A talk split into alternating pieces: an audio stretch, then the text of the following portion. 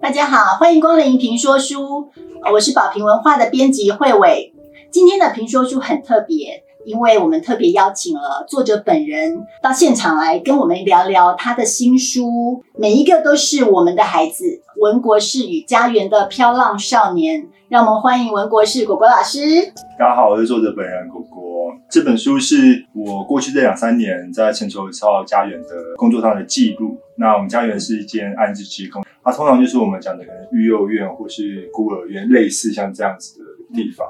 对，那这本书就是我最近这几年的工作上的一点反思吧。嗯，那其实果果的第一本书《走过爱的蛮荒》，就是以他个人的成长经历而写成的。他的爸妈都是精神病患，在精神病院相识，呃，所以其实果果从小生长情况是很辛苦的。但是他后来让自己的人生有了一个转折，他进入了为台湾而教这个 TFT 是一个教育组织当老师嘛。然后其实，在看每一个都是我们的孩子这本书里面，我自己感受到，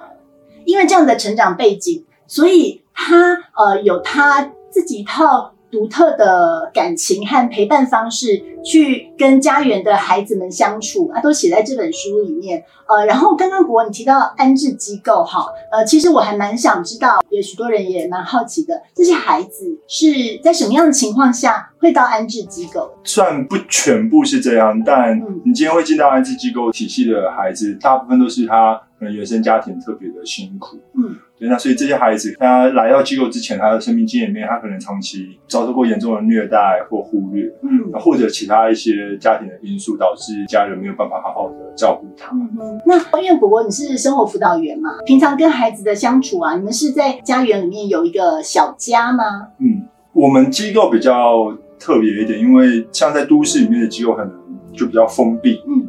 那因为我们机构本来就是在普里嘛，所以其实，在硬体的空间上，我们跟一般的家庭其实很接近。嗯，在家园的配置上，其实就是两个小家老师配上六到七个的小孩。嗯。那跟一般家庭比起来，我觉得大家比较可以连接的是，像我听我朋友讲，他们可能哦父母带一个小孩、两个小孩，一打一或二打一，有些时候就已经就已经快死了。忙到我自己就有两个小孩。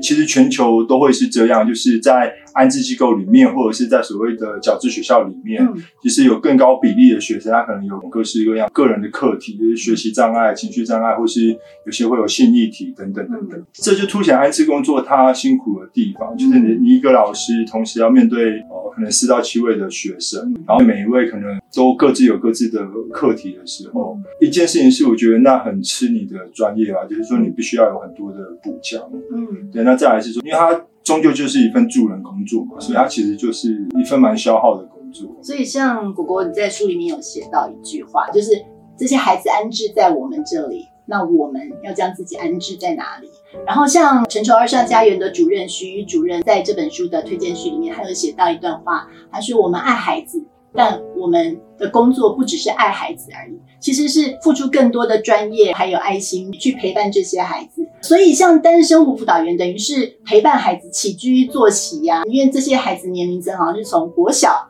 到国中，等待十岁到十八岁这个很长的区段，你们在轮值的时候就是二十四小时的陪伴照顾嘛？对，就我们单位比较特别的地方是，因为通常都是收单一年段，比如说专门收国小或国中段的，嗯然后通常也是地区性的个案比较多。嗯比如说我是在台北安置机构，我就照顾台北的孩子。嗯对，那我们单位是全国性的安置机构，就是我们最远也有收过外岛的小孩。所以从四面八方而来。对年龄上的话，我们单位从小学到成年初期的都会有。嗯你可能早上呃要叫他起床，陪他吃早餐，送他出去上学或上课。嗯，对，那下午就是可能接他回来嘛，嗯对吧？那晚上就是大家一起生活。假日的时候可能就是采买啊、看电影啊，陪他做一些活动啊。那只是说，因为单位的特性啊，所以有些时候我们会带孩子出入一些一般人不会去的地方嘛。比如说，有些少年他是需要开庭的，嗯或是他有保护管束在身上，他是需要报道。那你为什么会想要来做生活辅导员？因为你本来等于是偏乡老师，参加 TFT 去屏东的原乡部落教国小，然后为什么会想要到安置机构来陪伴这些孩子？我认识这个领域一阵子了，嗯就是在我实际来到成州之前，我就已经在这个领域有一些认识。对，那心里面会有一个想法是觉得，可能这一群孩子是我在工作上最挂念的吧。其实对我来讲有一种不甘心吧，就觉得想要陪他们走一段吧。嗯嗯，那一部分当然也跟我自己的经历有一点关系，可能我也住过幼儿园两年，所以大概是这样子的一个背景，在我当初选择工作的时候，就会觉得想要来家园。其实从这些故事啊、还有果果投入的情感，我会觉得，其实果果在陪伴这些孩子，就是想要拉小时候的自己一把的感觉，嗯想要去协助他们，帮助他们，像你说的，活出自己的名字。嗯嗯嗯，我们这本书有邀请到长期关切安置儿少议题的台大法律学院教授李茂生教授写一篇推荐序。他在文章里面有写到一段话，他写说，书里的每个故事都触及令人唏嘘的深层，尤其是小月的故事，让人落泪。她这么小，却找不到归属之地，让人不禁悲叹这个社会到底怎么了？那我们就先从小月的故事来讲讲。小月她那时候来到家园大概三四年级，嗯所以大概是十岁的年纪。嗯她来之前，她已经换过四五间的安置机构，所以意思也就是说，她在来到家园之前，她可能有连续四五次的过年是在不同的环境里面跟着不同的人说新年快乐。他是从来没见过爸爸，然后被妈妈弃养。这样的背景其实很典型啊，所以他可能长期以来没有在一个安稳的环境里，那不单单只是在家庭里面或是机构的转换，因为这连带的就会在你可能小学读读五年，你换了五间不同的学校，所以他从来没有在一个所谓啊、呃安稳的环境里面嘛。充满了不安全感。对，会想象你置身在比如说很危险的热带雨林或悬崖边五六年，你的每一天的每一天的每一天都是这样战战兢兢的。对，那因为这样子，所以就变成说他的情绪的张力是很大的，因为他等于长期处在这种恶性的压力环境底下，他整个大脑的运作，他整个人状态是随时要准备战斗的。所以他在家园生活的情况，他就是三天一小吵，五天一大闹。有些时候青少年，比如说打架、凶起来，你可以在青少年的眼神读到一种就是我现在就要把你干掉的那种狠劲。但我觉得小月表露出来的是比这个更让我难过的吧。他每次暴怒的时候，我觉得他的那个神语里面透露的讯息是：你就把我杀掉啊，我没有查。嗯，像像你有写到，他有一次在暴怒的时候，就对着家园老师说：“我撞死你全家。”你这样讲，让我觉得他其实在讲这句话的时候，就是他想要他想要杀的是自己。对啊，我们很常说来到安置机构的少年，或是某些人，他们很不自爱。我觉得这都不是对错的问题，而是呃，一一个人终究要感受过被爱，你才有自爱的理由吧。你回到一开始，我们每一个人想要求好、求表现，从来都只是因为我想要证明给我周遭的人看，我想要获得他们的肯定。然后最后小月还是没有办法继续留在家园。对，因为一件事情，像我们刚刚说的，其实家园的一个老师，他同时要照顾大概四到七位的少年或小孩，所以呃，我现在要照顾你小月的同时，其实还是有其他的小孩子有其他的需求需要满足。对，所以基本上人力比就是一个考量，然后再加上呃小月的情况又特别辛苦，所以他其实需要更多的资源介入，而这些都是我们单位或是绝大多数的安置机构其实很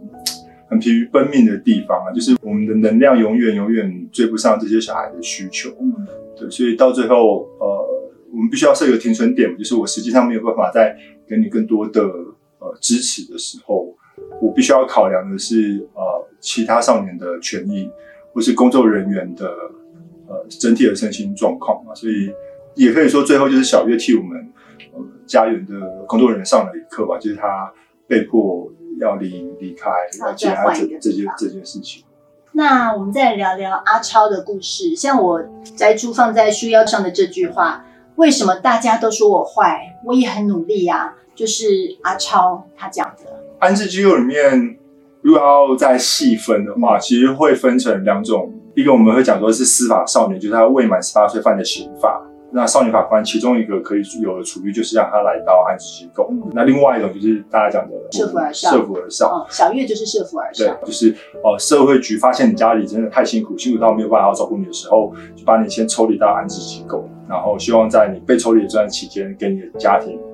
必要的知识，然后等到家里的能量够的时候，再把小孩子安置嗯回家。那呃，阿超就是很典型的所谓的司法少年。就司法少年会来到机构，其实真的也就也就是一路上不断漏接、不断漏接的结果。有些小孩子他可能啊，在学校里面我们看他就是拽拽的，然后不上课，然后总是顶撞老师或干嘛干嘛的。他这些行为背后可能有很多原因，但就那个少年感受上，他在原生家庭之外，人生。第二个可以大量接触到人群，然后找安全感的地方就会是学校。可是这样的少年在学校里面，其实往往不会有太好的学习动机跟学习成就。啊，电影里面也也也都在演这些小孩子，可能就是开始所谓的走歪，开始翘课、抽烟、打撞球啊，有的被帮派吸收，就是各式各样的所谓的问题行为就会出现。其实这是一个恶性循环。然后你在书里面也有写到，我们看到的是问题孩子还是孩子的问题。嗯就以前我在学校的时候，会觉得很像可爱动物区，然后安置机构人像非洲大草原，就是大家普遍都有一种野性吧。然后那个野性对我来讲是很美的，但它就是一个载舟覆舟，所以你需要去去磨它嘛。我觉得他表现很好的地方，是因为像有一次我就会写信给他，在他某一次跟人家起完冲突之后，呃，我信里面大概是说，其实我们会在我们最讨厌的人身上看到跟我们自己最像的影子，也就是说，当你看到对方你觉得他拽的时候，会不会是？你自己的自卑被触动到。我写完信给他之后，他拿着我写的信跑来问我，就问我字里行间的意思是什么，就他想要确认讯息。对我来讲是很重要，就是他终究是在乎他自己的。嗯，也许比如说将近十个月的过程里面，他可能还是发生了五六次、六七次冲突事件，可是其实我始终可以在这个过程里面看到。他每一次的小进步，那是因为我站在有每天跟他相处的角色，可是站在其他的老师的角度来看，或是从他的保护官的角度来看，他们接收到的就是你就是不受教，你就是不把握机会，然后没有办法。控制你的情绪，这些孩子身上都被贴了很多层的不同的标签。对，当然有时候保护官或者是学校老师也是出于有他们自身的一些限制，所以可能看不见孩子的一些成长，或者是没有机会去看到。讲到阿超，我们的书名每一个都是我们的孩子，其实是从阿超的故事让我们有了一些想法。因为有一次阿超就在学校发生事情，然后社工被找去学校。结果老师就对着社工说：“你们的孩子怎么这么难教？但是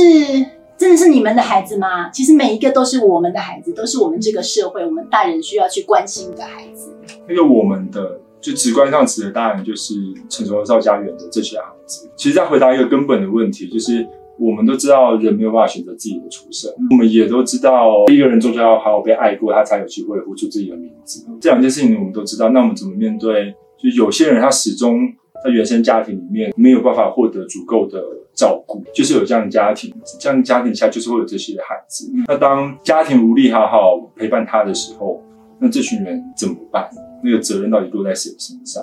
所以，像书里面写了九个孩子的故事，其实是综合了很多很多不同的生命经验。那也许我们听到某一个经历，会觉得好像是似曾相识，但其实这代表的是所有这些被社会遗落的孩子。那我最后有要再跟大家分享一些你的感想。我一点点体会是，我觉得我们活在一个好强调成功、成功、成功的社会，好强调、好强调一个人的天赋跟一个人的努力。然后我们很少去看到除了天赋、努力之外，那一个人到底他是啊？活在一个什么样的环境里？所以对我来讲，这本书是一个很诚挚、很诚挚的邀请吧，邀请大家来认识这群所谓的安置少。其实回应一个很简单、很简单、有点傻，但我常挂在心里的心愿吧，就是我真心的希望，愿有一天，台湾所有的孩子，不论出生，都可以好好的长大吧。这是评说书录开录以来令我非常鼻酸的一集。那我同样的也是呃。诚挚的邀请所有的听众朋友们，让我们一起来成为支持孩子的重要力量。今天谢谢果果，谢谢大家，谢谢，谢谢。